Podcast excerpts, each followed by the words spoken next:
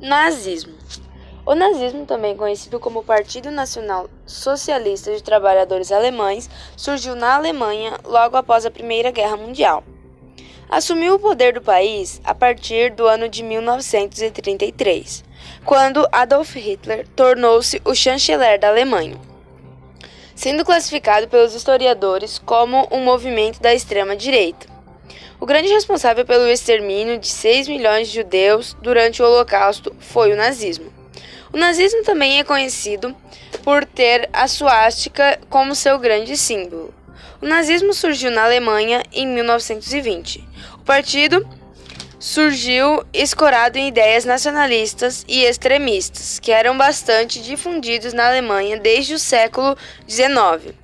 O mesmo surgiu em um momento em que a Alemanha estava arrasada e humilhada após este conflito. O fascismo. O fascismo é uma ideologia política ultranacionalista e autoritária, caracterizada por poder, repressão da oposição por via da força e forte arregimentação da sociedade e da economia.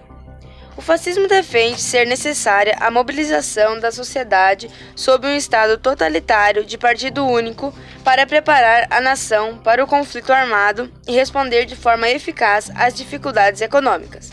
O fascismo ganhou destaque na Europa na primeira metade do século XX.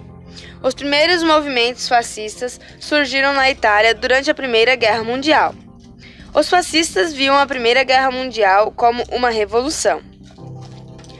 A crise dos Estados Unidos. Crise de 1929. A crise da economia norte-americana de 1929 ofereceu uma grande ameaça ao sistema capitalista. Durante o início do século XX, os Estados Unidos transformaram-se na grande paradigma de consumo e propriedade material do mundo.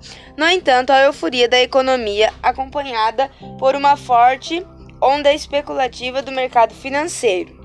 Porém, com o fim da Primeira Guerra Mundial, a euforia comunista teve de ser refreada. Aos poucos, a diminuição do ritmo de produção e a redução da margem de lucro das empresas foram dando sinais de um processo de recessão da economia dos Estados Unidos. Logo em seguida, uma avalanche de desemprego começou a tomar conta do país.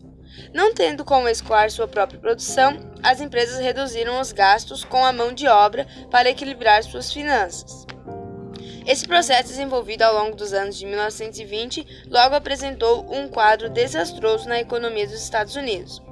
O poder de compra do salário reduziu-se drasticamente, a indústria não conseguia escoar a riqueza produzida, no campo, estoques inteiros se acumulavam à espera de preços, que, no mínimo, cobrissem as despesas com a produção.